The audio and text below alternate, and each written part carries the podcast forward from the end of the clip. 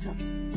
このチャンネルは心や宇宙喜びにあふれた人生にするためのヒントをお届けしています、えー、皆さんいかがお過ごしですか？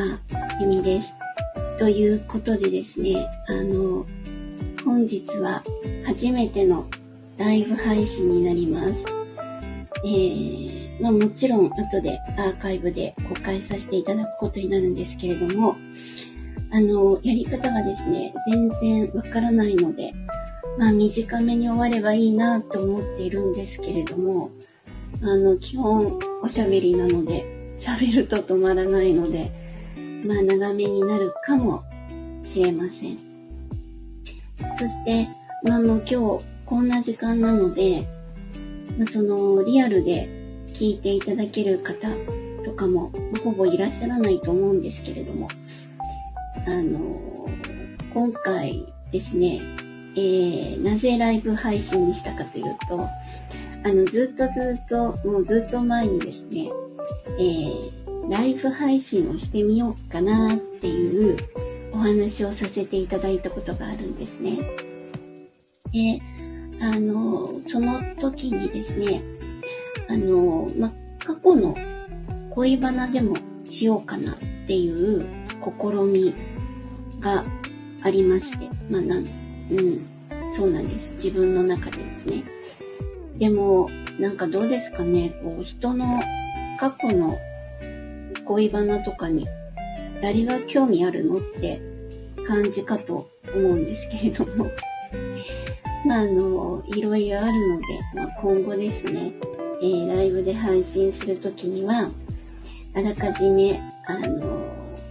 まあ、告知をさせていただいて、で、えー、お話ししようかなと思いますので、まあ、立ち寄ってみていただければと思います。で、えっと、本日はですね、その前回、あの、もうちょっと過去のそういったお話をしようかなと思ったっていうところでですね、まあね、何を話そうかっていうことをその時言ったかというと、私あの過去にですね、車を恋にぶつけたことがあるんですね。まあ、当時、えっ、ー、と、付き合ってた人との、なんか、向かってするような、あの、出来事の中でですね、まあ、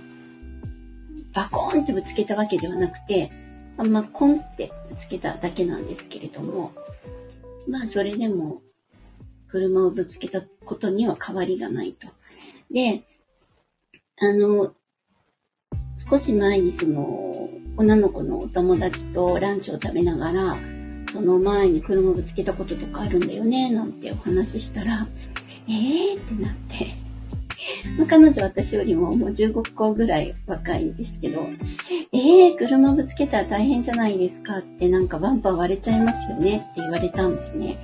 まあ、確かに今の車ってこう、なんて言うんですかね、バンパーって完全にこう一体型じゃないですか。フロントバンパーもリアバンパーも。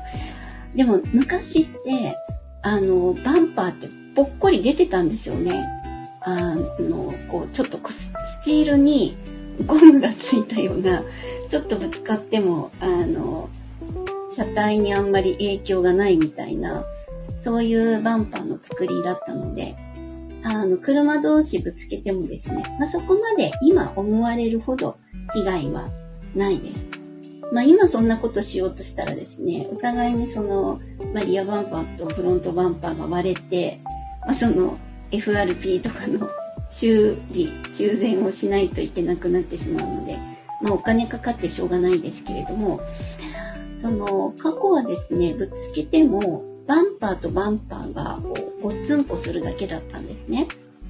なので、まあ、そんなに痛手はない の時代でした。で、まあ、なんでそんなことになったのかっていうことなんですけど、まあ、あのまあ、今日のそのお話はですね、要するに、えー、末膳を食う男だったんですね、その彼が。で、あのー、うっかりですね、このラジオを見つけて、もしも聞いていたら、まあ、過去のことですが、この場を借りて、お詫びしたいと思います。で、あの、本当にですね、私はいい意味でも悪い意味でも、なんか、すごいもうファッション劇場型なんですね。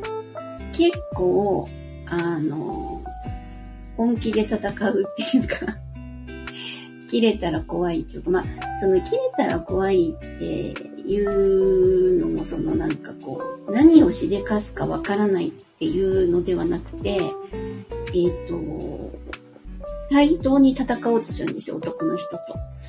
で、その戦うって言ったって力じゃ叶わないじゃないですか。なので、相手が嫌がるような、こう、なんて言うんですか？あの、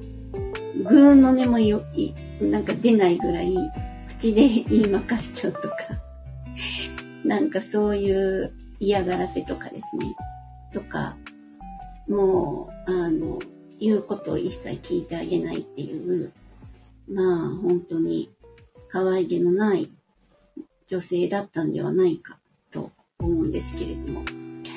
まあ、そのためですね、今までもたくさんの方に、まあ、たくさんご迷惑をおかけしてきましたけど、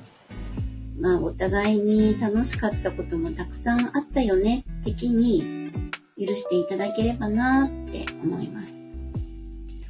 そして、まあ気が向いたら、またあの頃に戻って遊びましょうって感じですね。はい。ということで、あの、そう、車をぶつけた話なんですけど、その、故意に車をぶつけたことが、ま2回あって、出来事として2回あって、まあ、物理的には4回ぶつけたんですよね。で、一つの事件で3回。で、もう一つの事件で1回で。最後にはですね、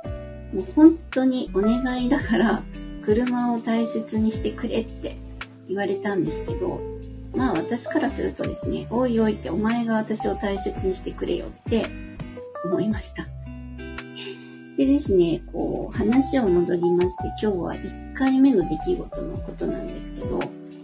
そのスウェーデンを食う男っていうのは、実は友達の友達だったんですね。まあ私は全然その高校時代の友達を介してしか知らなかった男の子だったんです。で、みんなでこう仲良く遊んでて、まあそこも変なんですけどね、その遊び方も超変なんですけど、なんか、もともと付き合ってた女の子がいて、その後に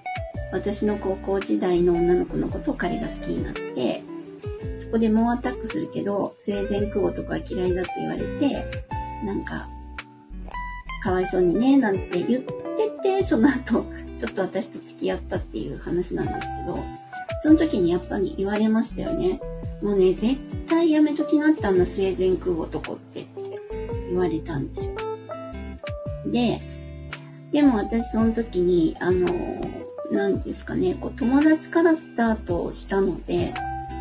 まあ私には絶対裏切らないだろうっていうのがあったんですよね、私の中に。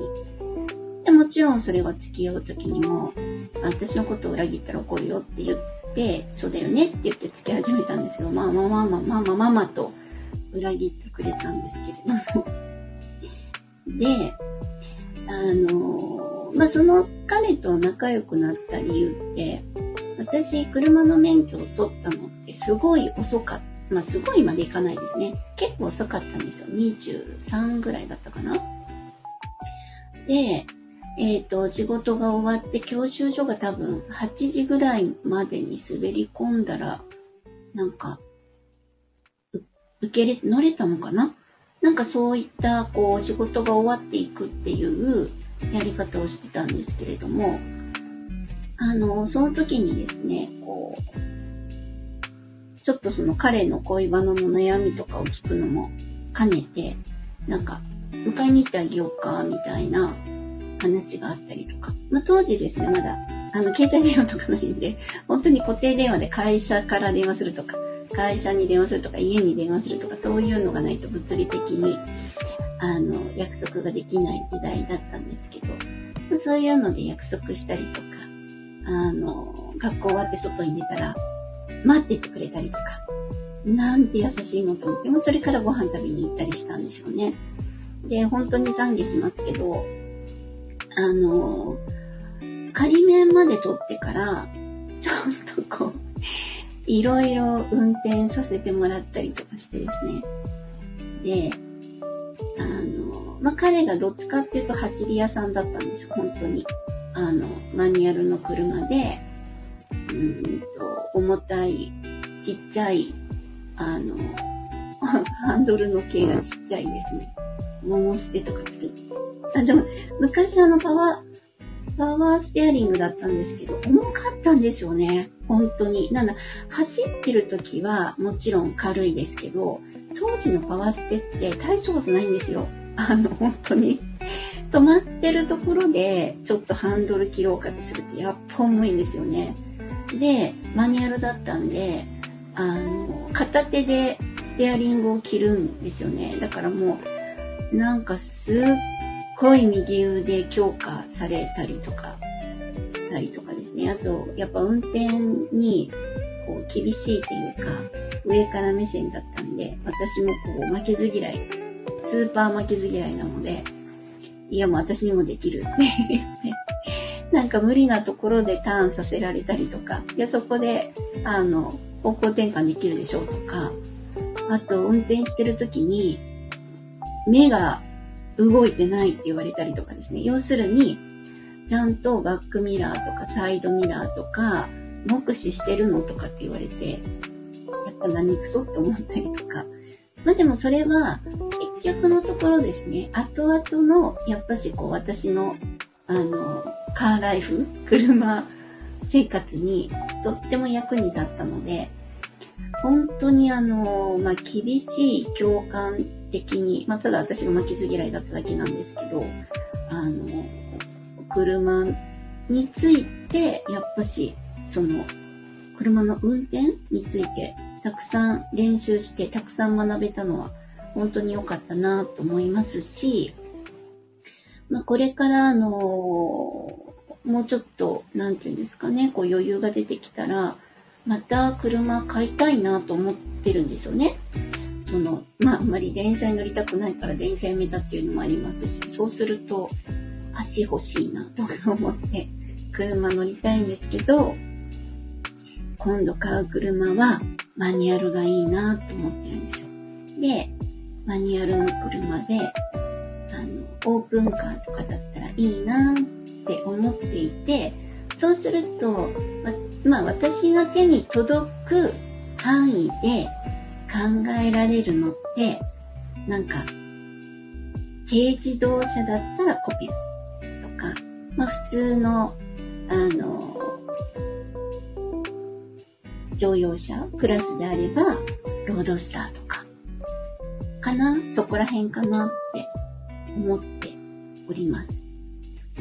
ということで、まあそういう彼とお付き合いを始めたんですけど、まあ、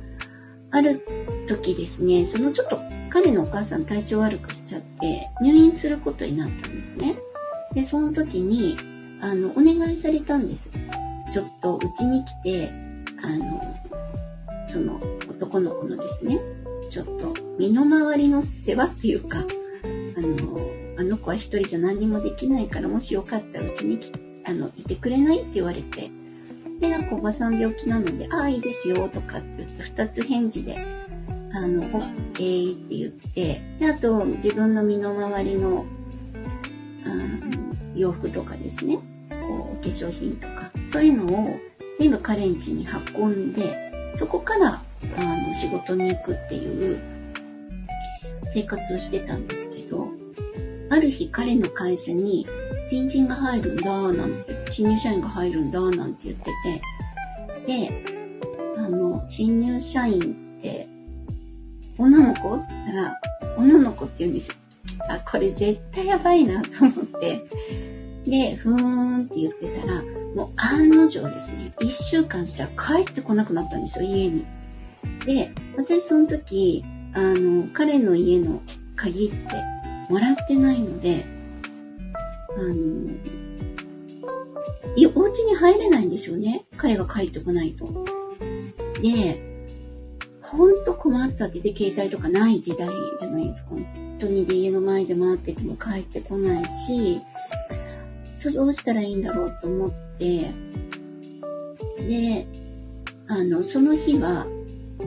まあ、家の中、家の前でずっと待ってて、まあ、もちろん家、私の家に帰ってですね、その時、福岡に住んでて、あの、自分の家と彼の家って多分20分ぐらいだったのかな？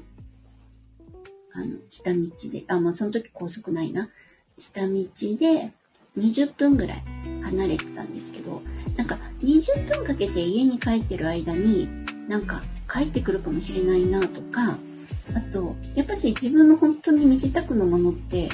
全部カレンジに持っていっちゃったんで、あの、なんていうんですか、こう、家に帰っても寝るしかないみたいな。また早めに家を出て、カレンジに戻って、お化粧とか身支度しなきゃいけないっていう、なんかちょっとめんどくさいと思って、家の前でずっと待ってたら、朝まで帰ってこなかったんですよね、本当に。ちょっと激切れしましたけど。で、あの、まあ、その時お互い仕事に行かないといけないですから、私はもうすっげえ怒ってるんですけど、まあしょうがないって言って、ちょっと仕事に行ったんですね。やっぱりそれが続くんですよ、何日も。で、あの、私も生実家彼と付き合ってないんで、えっと、大体、福岡って結構狭いんですよね。で、次の日が仕事って思ったら、どんなところでイチャイチャするかなって なんとなくこう想定できるんですよね。なので、車で探しに行くんですよ。どこにいるんだろうと思って。で、大体行ったことがあるところが多いんで、あそこかな、あそこかなとかって思って見つけに行ったら、車止まってたんですよね。それで、ああ、いたと思って、で、私は、その時は私オートマに乗ってたんですけど、あの、ライト消して、ちょっと、あの、エンブレとか効かせて、あんまりブレーキランプ赤くピカピカさせると、いくら後ろでもバレちゃったら嫌だなと思って。エンブレ効かせて、スピード落として、で、ニュートラルにして、ゴンってぶつけたんですよね、車。そしたら、彼が、あの、慌てて降りてきて、で、その時ぶつけ、自分の車ぶつけられたと思ってるから、むっちゃくちゃ勢いよく怒って飛び出てきたんですよ。この野郎みたいな感じで。で、この野郎って怒って飛び出たら、私だったっていうそれで、この野郎って出てきた割には、あ、いいからちょっとお前落ち着けって言われて、いや、お前が落ち着けよっ言ったんですけど、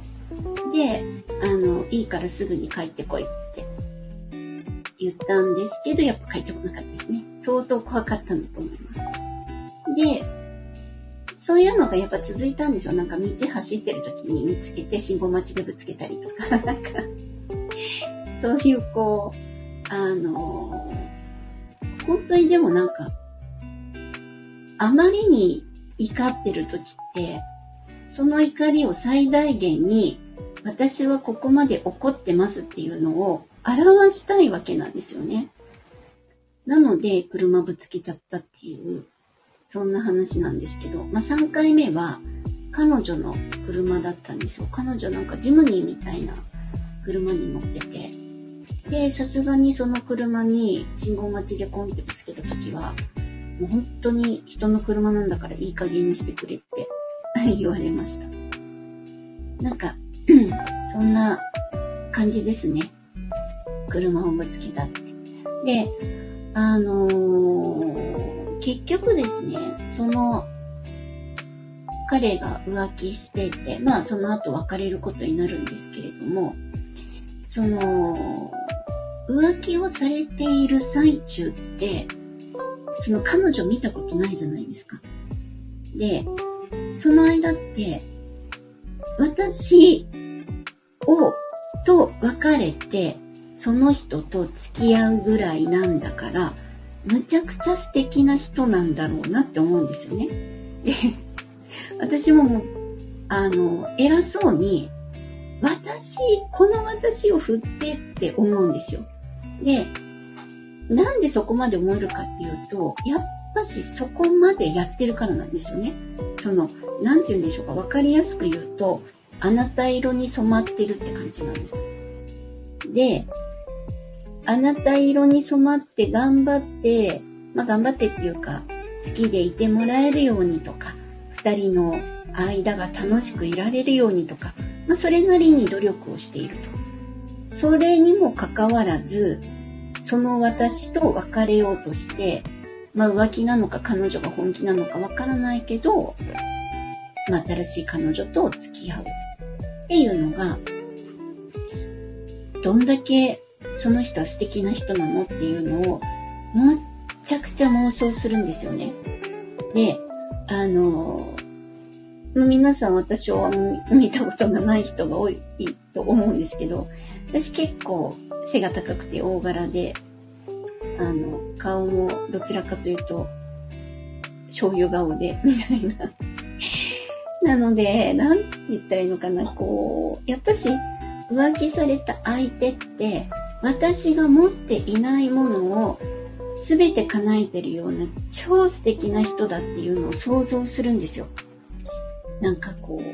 とっても女らしくって、とっても色が白くって、華奢でとか、可愛らしくってっていう、なんか、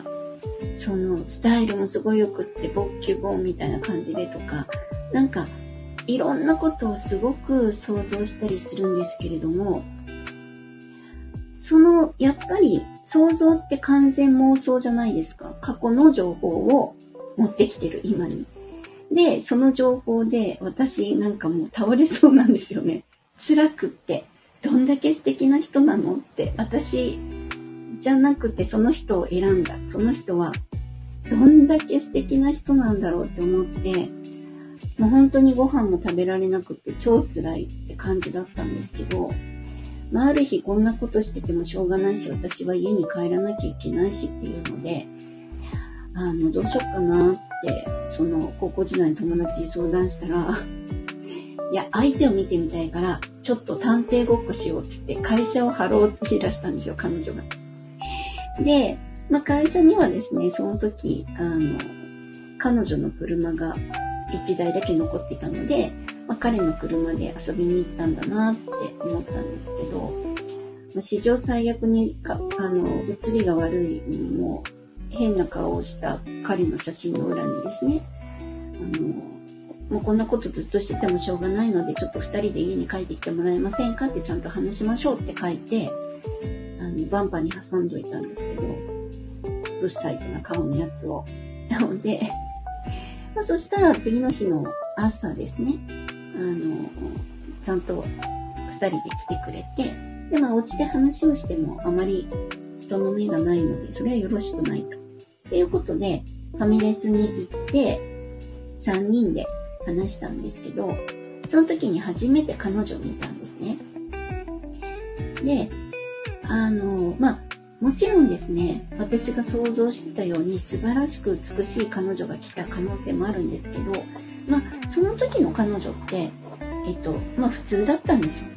私がそんなに想像してる、なんか、まあ今で言うと芸能人とかモデルさんとか、そこまでの人を私は想像してたんですけど、まあそんなではない。っていうことで、私はすごく、あの、安心して、なんだっていう、本当に妄想って悪だなって思ったんですけど、その時に初めてですね、あ、もういいやって思えたんですよ。あ、この人は、この私と別れて、この女の子と付き合いたいんだ。で、この女の子っていうのは私は本当に普通の子に見えたんですね。なので、ああ、なんか、もういいかなって、あの、なんか別に私、そこで、こう、なんて言うんですかね、敗北感がなくなったんです。あの、本当に普通の女の子だったので。なので、あの、やっぱしちゃんとこう別れる時とかっていうのも、いろいろこうわからないことをうやむやにして別れるよりも、ちゃんと、まあ、知っておけることとかは知っておいた方がいいのかなっていう、あの、すごい学びになりました。なので、まあ、車をぶつけたっていうのが、あの、まあ、大きな出来事ではあったんですけれども、うん、浮気されて別れるっていう時に、あの、なんて言うんですかね、こう、心の傷を大きくしないためにも、いろんなことに納得するっていうのは、すごい大事なのかなって思ったりしました。です。あの、もう、なんて言うんですかね、その、恋をしてる時期って、もう私からすると結構はるか昔っていうか そして今の、こう、20代とか30代の人たちに、私のその恋をしてた時の話って通用するのかなと思ったりもするんですよ。あの、先ほども言ったみたいに、昔ってほんと携帯電話がないんで、リアルで、その、連絡が取れないんですよね。なので、待ち合わせをしたりしても、あの、本当に最悪、まあ、3時間とか5時間とか待ったことある人って多分私だけじゃないと思うんですよね。その公衆電話に走って今どこにいるのとかもしかしてお家なのかなってそこに行ってる間にこの待ち合わせの場所を離れたらまたすれ違っちゃうかもしれないと思って離れられないんですよ。であの本当にドラマみたいにどうしても連絡ができないようなこととかが起こったりするとなんかね片方はずっと平気で平気じゃないですよ、まあ、3時間とか5時間とか待たされたりするっていうことも、まあ、普通にあった時代なので、まあ、今の恋愛の仕方とはちょっと違っているのかなと思うんですけれども、まあ、でもただ人を好きになったりとかその人を好きになって、まあ、お付き合いができるっていう風にうまくいった時にその相手と向き合った時って絶対パートナーシップの時っていろんな問題が出てくるんですよね。ちゃいことで喧嘩したりとか。でも、その喧嘩をするっていうこと自体が、まあ今起こってるっていうことじゃ実はないんですよね。喧嘩をして嫌だなって思った時っていうのは必ず相手に言われたこととか相手の顔を見たりして、過去の嫌な思い出に紐づけてるっていうことなんですよ。絶対に。きっとあなたもこう思ってるんでしょうとか、きっとあなた今怒ってるでしょうとか、そういう妄想とか過去の情報をパートナーに貼り付けちゃうんですよね。それで辛くなっちゃうんで、この二人で喧嘩して嫌なことが起きた時、相手に対して思ったことっていうのは、あの、あ、これ今私、相手から言われて嫌なんじゃなくって、相手から言われたことで過去に傷ついたものが今出てきてるんだなって思い方ができるようになれば、パートナーシップをむやみに終わらせなくて良くなります。そして関係も修復したりとか、で、自分がその、あ、これ過去の情報が出てきてて今辛くなってるんだっていうことの、毎回それを思い出して、ああ、そうだったっていう筋力がついていけば、それを落ち着いてる時に、実はねって相手にお話しすることができるんですよね。まあ、それ、あの、私を、あの、えっ、ー、と、何ですかね、こう、話を持っていくときに、いや、実はラジオで聞いてね、みたいな、聞いてね、この前知ったんだけどね、みたいな言い方でもいいと思うんですね。なので、その、本当に私、今、昔の人たちに本当懺悔したいなと思うんですけど、本当に。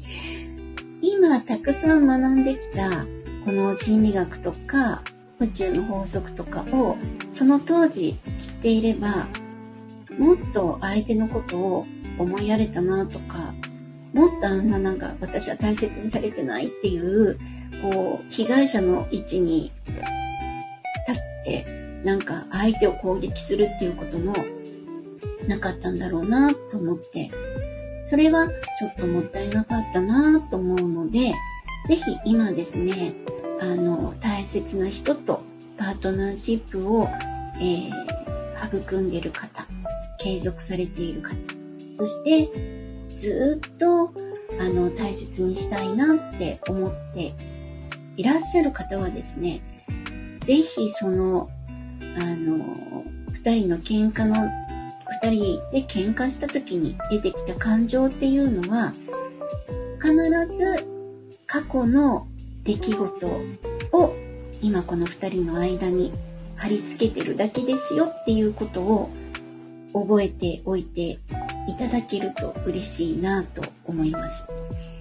えー、今日はですね、そんなあの恋のお話をしてみました。あの、これからもですね、なんて言うんでしょうか。この恋の話って、なんて言うんですかね、こう、ラジオの、あの、私こう、友達からですね、言われて、あの、いみちゃんラジオ始めたのねって言われたので、そうなんですよっていうことで、ラジオ配信をするから聞いてねって言った時に、その友達から、あの、喋った内容を、あの、テーマ、あの、題名だけで、あの話どれだっけって探すのがすごい大変だから、